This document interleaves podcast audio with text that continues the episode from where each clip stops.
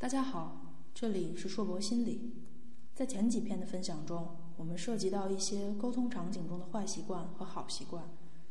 今天我们将它综合起来，总结一下沟通过程中的七要和四不要。一要勇于索取你想要的。有效的沟通有一个重要的方面，就是清楚地表达我们的意愿。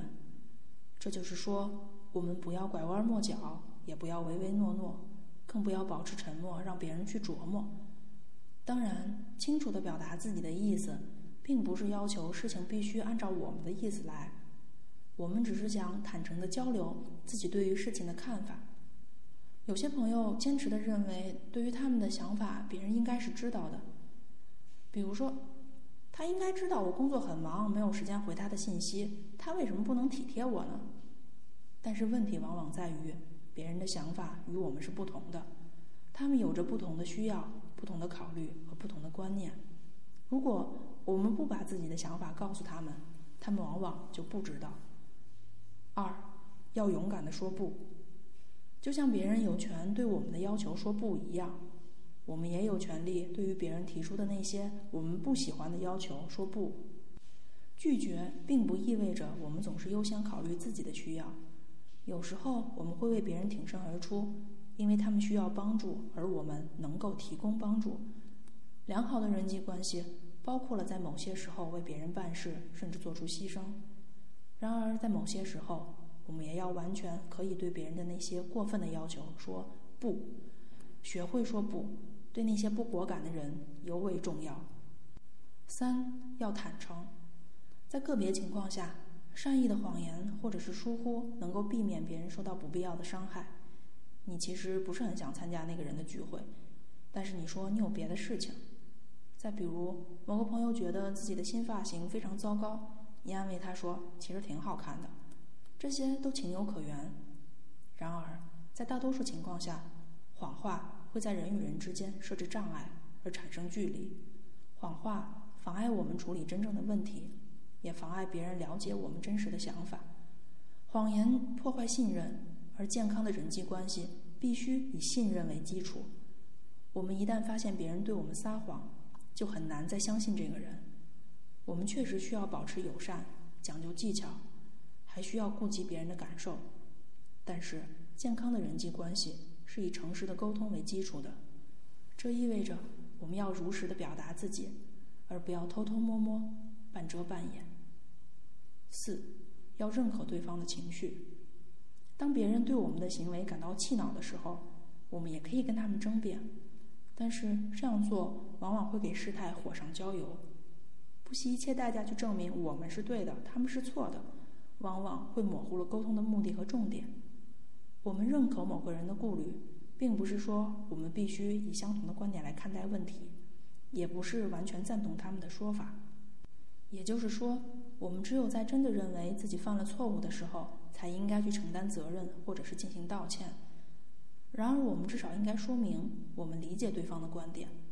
对于愤怒的人来说，情绪得到别人的认可，是一种颇为释然的体验。这种认可能够消融很多伤害和憎恨，有时还能让人抛开长年累月困扰他们的问题。五，要给出积极的反馈。当别人做出让我们不高兴的事情时，我们一定要说出自己的想法。同样的，当别人做出了让我们非常开心的事情时，我们也要表达自己的感激之情。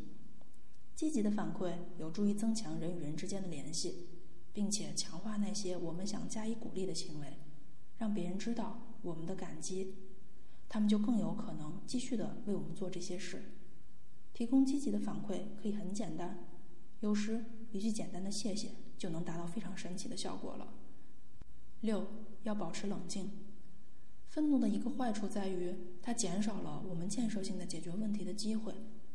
当我们不再冷静，别人就会觉得受到了威胁，会感到紧张。因此，我们要注意自己的声调和肢体语言，还要注意自己所说的话，尽量平静而理性的说话，不要传递出疏远别人的信息，也不要偏离主题。如果讨论的语气越来越敌对，最好能指出这一点。可以跟对方说：“我们看起来又在生气了，让我们冷静一下。”不要把话题扯远。如果有一方还在气头上，最好建议大家过一段时间，等到彼此冷静下来，再回头讨论问题。我们也会在其他的分享中涉及如何控制愤怒的知识，希望大家持续关注。七，要澄清别人传递的信息。沟通中如果没有弄明白对方的意思，收到了模糊不清的信息，比如说莫名的冷淡、欲言又止等等。模糊的信息会导致不必要的伤害和误会。如果你认为自己接收到的信息不明确，那么请活学活用我们前面提到过的传递完整信息的沟通方法，开口去问清楚吧。沟通中的四不要：一、不要拖延，沟通要及时。把问题搁置起来，企图逃避不愉快的处境，会妨碍我们跟伴侣、家人、朋友、同事建立良好的关系。当我们逃避沟通，或者是进行拖延，需要处理的问题就永远不会得到解决，我们的压力也会越来越大。当我们最终不得不面对这一问题时，长期积累的憎恨已经扭曲其本来面目，结果可能导致愤怒的爆发。二，不要自动抵触，太敏感也不一定是好事。生活中，大家可能也遇到过非常敏感的人。即使在聊天中并没有指向对方的意思，他们也会觉得你话里有话，是在指责他。这种倾向通常源于他们的自我评价比较低，怀疑自身的价值，就对可能威胁到自尊的情况非常的警惕。此时，拥有同理心在沟通中就显得非常重要了。换位思考一下，当我们在遭遇别人的批评时，也会本能的感觉到不舒服。所以，通过学习和练习沟通的技巧。用适合的措辞和表情等信息，委婉地表达出你的意思，就是沟通的关键要点。当然，就我们自身而言，能够听取别人的批评，并且做出积极的回应，是一种非常无价的优点，可以帮助我们了解自己，可以让我们理解别人，共同寻找解决问题的办法。说到底，这种优点可以帮助我们跟别人友好相处，建立良好的人际关系。三。不要揭伤疤，过去的就让它过去吧。在争吵中，或者在相互发泄怨气的过程中，我们可能会提起过去的伤心事。这些事情和当前的讨论并没有多大的关系，往往是因为自己过去的失望、受到的伤害或者受到的不公平待遇，那些回忆就又都回来了。任何的讨论都会面临一个挑战，就是如何把注意力集中在当前的问题上。这并不是说提起以前某些没有得到解决的问题是毫无意义的，而是在某些情况下提起过去的伤害有助于排解怨气，但是它要看时机是否恰当。最好的方法是另选时间来讨论那些没有解决的问题，否则在不相干的情况下提起那些问题往往没有好处。四，不要逃避讨论，该面对的迟早要面对。有时候。谈论我们的想法和感受，会让我们觉得不自在。有些人对付这种不自在的办法，就是对这种话题避而不谈。